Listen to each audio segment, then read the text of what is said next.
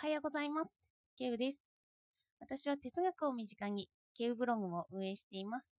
主にツイッターで活動しています。今日もランニング20分行ってきました。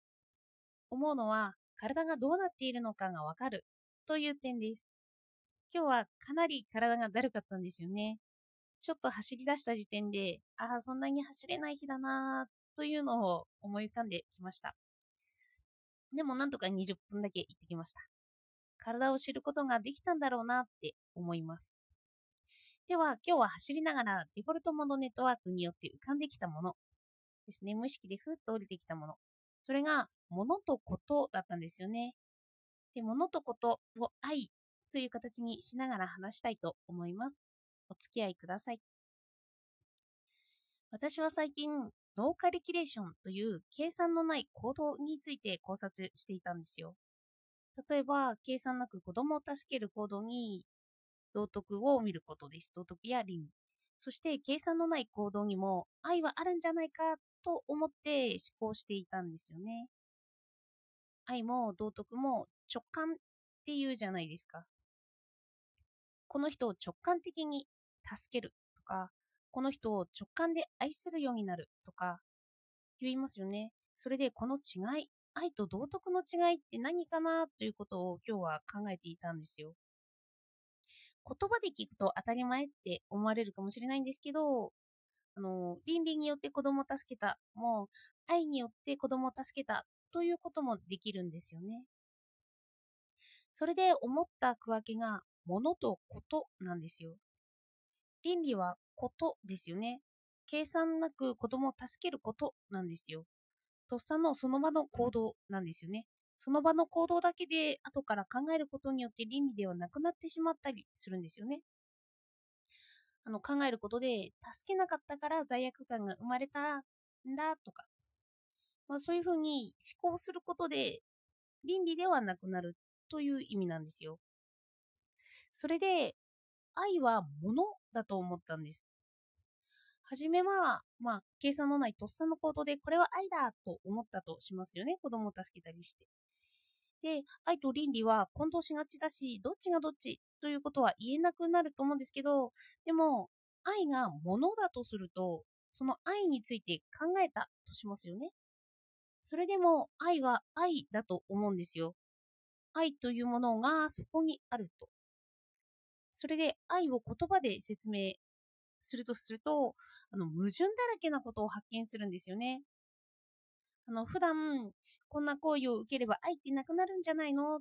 とか、例えば、例えば見下されたり、暴力を受けたり、騙されたり、見捨てられたり、まあ恋愛によくありそうなことなんですけど、それでも愛があるって言うじゃないですか。なんか愛と一括りにされた時に、それは矛盾も何もかもを全部含んでいて、それでもそれは愛なんだよって説明できますよね。で、愛に対する小説が多いように、規定がないんですよね。個人にもよって違ってくるし、え、これが愛なの？という形態もたくさんあります。でも、それを含めてそれは愛だって言えるんですよね。あの道徳や倫理だと、いや、それは違うだろうってなっちゃうんですけどね。で、愛と道徳、あえて、あ、あの倫理と道徳が一緒になってしまっているんですけど、倫理は個人的、道徳は全体と私は捉えています。で、愛と道徳の違いは、そこからもことと物になると思ったんですよね。まあ全体的にことと物で違うと。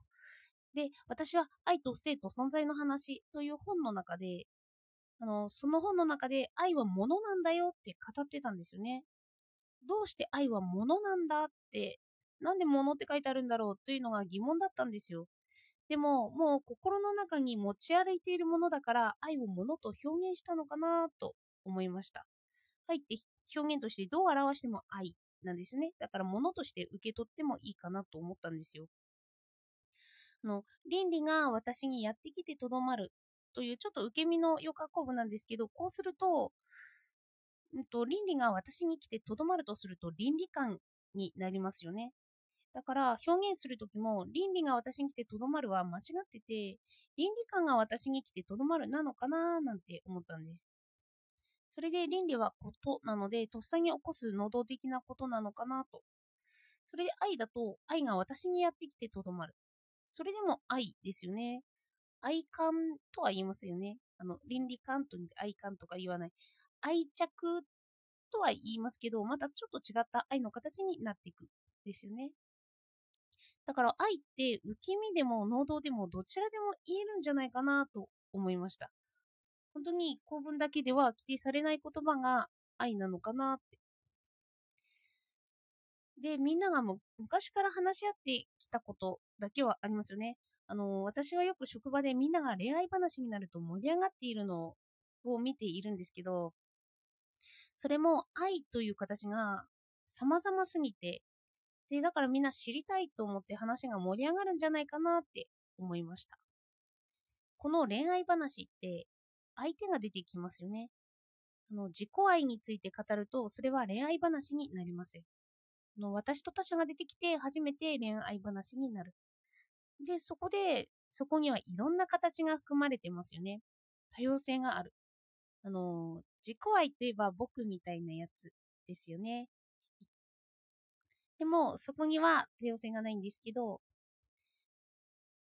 で、もしお昼の時に自己愛についてつらつらと一人が話してたとしたらみんなつまんないってなると思いませんか？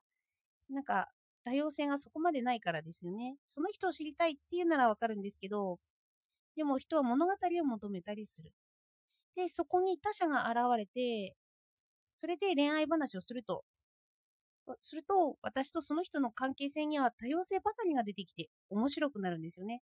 物語が生まれてきます。人は物語の方が覚えているって言いますよね。あの、昨日ちょっと親の愛がわかるようなことがあったんです。私が実家にずっと帰りたいって電話をするとしますよね。で、私は怒られたくないって電話できっぱり母親に言っておくんですよ。私を否定するなら、私実家に帰らず一人で暮らす。もう家には帰らない。なんていう話をするんですよね。すると電話を切った母なんですけど、その後に私は姉からも電話がかかってくるんですよね。で、その姉なんですけど、父から連絡するようにって電話がかかってきてたって言うんです。父が電話で話すと怒ってしまうと。だから姉から電話をかけてみてくれってそんなやりとりですよね。ちょっと心が動きました。こういうのが親の愛でもあるんだろうなって。ここにおいても物語性生まれますよね。多様性は聞いていて面白いし、記憶に残るんですよ。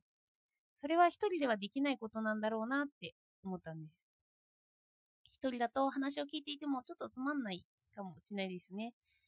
ストーリー以外だと、例えば学問とか普遍的な言葉をポツンと言われてもなかなか思い出せないですよね。記憶術でもストーリーと絡めると出てくるって言います。私は哲学をしていると自己愛が強く出てしまう傾向もあるんですけど、他者と共有するとか、しかも自分の記憶にも残す、物語にするには、の僕みたいなやつが何人いてもダメで、私みたいじゃない他者がいることが多様性や知りたいこと、物語を生むんだなって思いました。そういう意味で僕みたいなやつっていうのは私以外の人全体を指しますよね。私と他者がいてそこに物語が生まれるようなものだったら何でもいいですよね。それは僕みたいなやつじゃないですよね。物語性は僕みたいなやつでは作れないと。それでさらに思ったのが愛というのは本当に様々な形があるんだなって思いました。友愛、愛情、愛着、自己愛、親の愛、これがそれというのは個人にとって違ってくるので、その都度の感情を当てはめて言葉を知っておくのも自分を知ることになるんじゃないかなと思いました。では今日は愛について話しました。私は自分の中にいろんな愛を貯めているのかなと思いました。言葉にしづらいし、意識もしにくいものではあるんですけど、でも愛をちょっと意識してみようかななんて思っています。では今日もお聴きいただいてありがとうございました。